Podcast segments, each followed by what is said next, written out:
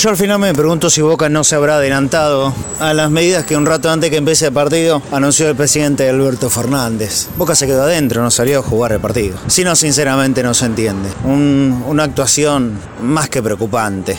Ah, no queremos exagerar las situaciones, siempre caemos en lo mismo. Boca en la matemática es un resultado que, lo deja más que vivo, ganando el partido contra The Strongest la semana que viene, va a estar automáticamente clasificado, no depende de ningún otro resultado. Depende de sí mismo. El tema siempre será la mirada a futuro y el equipo juega cada vez peor y eso es inocultable. No encuentra respuesta colectiva y permítanme decir que yo ya perdí las esperanzas. Yo no sé si en algún momento Russo será capaz de poder hacerlo con, estos jugadores y, tampoco le encontraré la vuelta si la explicación estará ahí, estará ahí ¿eh? en, los nombres o, o en las formas de trabajo. Siempre dependeremos, parece, de una aparición, de una individualidad. Y cuando no aparece ninguna, Boca es esto que mostró esta noche contra Barcelona de Ecuador. Pobre, de toda pobreza, otra vez. Y el tema es que son situaciones que se repiten. No es el primer partido, ni el segundo, ni el tercero, ni el cuarto, y creo que perdí la cuenta.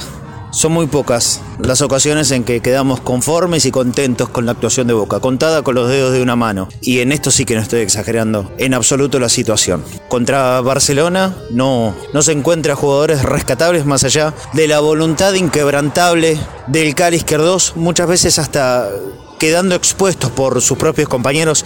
En el primer tiempo se dio una situación muy particular con el Cali, cubriendo permanentemente el sector de Manuel Más, que uno nunca se podía llegar a comprender y entender a dónde estaba el número 3 de Boca. Después lo encontrabas en la repetición, mirándolo por la tele, por supuesto, como todos, dentro del área, haciendo las veces de reposición del jugador que salía de ese sector. Y pero si normalizamos el asunto, ¿no sería mejor? Sobre la línea más y en la saga central el Cali Izquierdos. Bueno, eso y más un par de buenas atajadas de Esteban Andrada que lo ponen arriba en la consideración de este partido, pero no más, no más. Soldano es reiteración esto, otra vez la misma nada. Es verdad, tampoco es asistido, porque hoy jugó un mal partido nuevamente Pavón, estuvo flojo y errático Villa, más allá de ser el único al que parece poder apelar.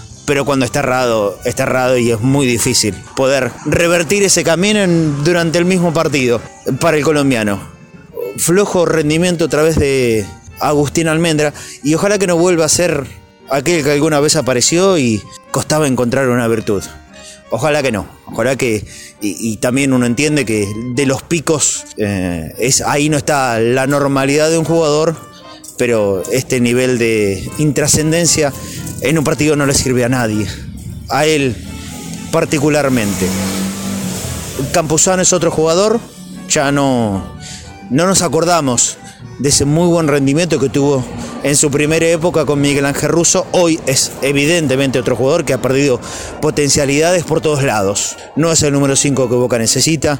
No le, no le pelea el puesto hoy a Alan Varela, que es el titular. En lo que viene, que es inmediato, está el partido contra Racing. Hoy en la noche de calentura inmediatamente está terminando el partido. No podemos evaluar cómo va a ser el rendimiento ni siquiera cómo va a ser el equipo para el próximo domingo.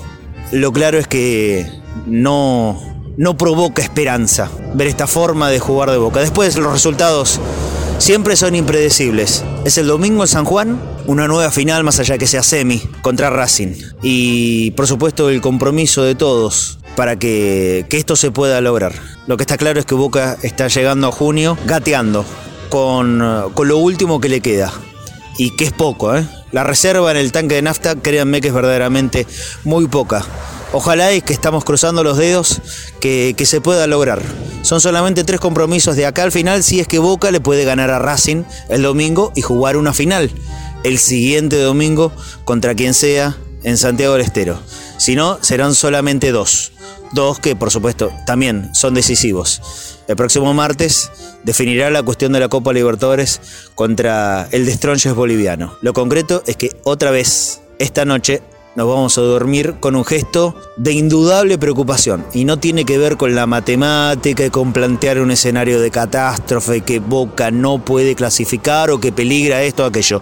Creo que no peligra nada pero sí lo que peligra una vez más es la imagen futbolísticamente derruida que muestra muchas veces este equipo de Miguel Ángel Russo. Hoy, si me preguntan, ¿ves un atisbo de cambio en lo inmediato?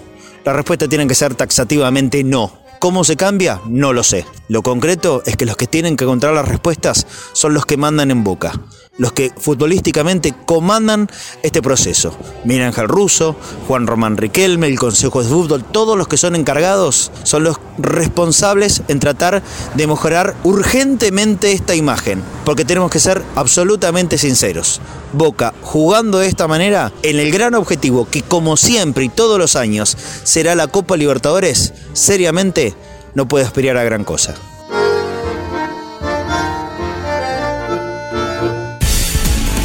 Cadena Ceneice es multiplataforma. www.cadenaceneice.com Tu mini Play Store de iPhone y Android.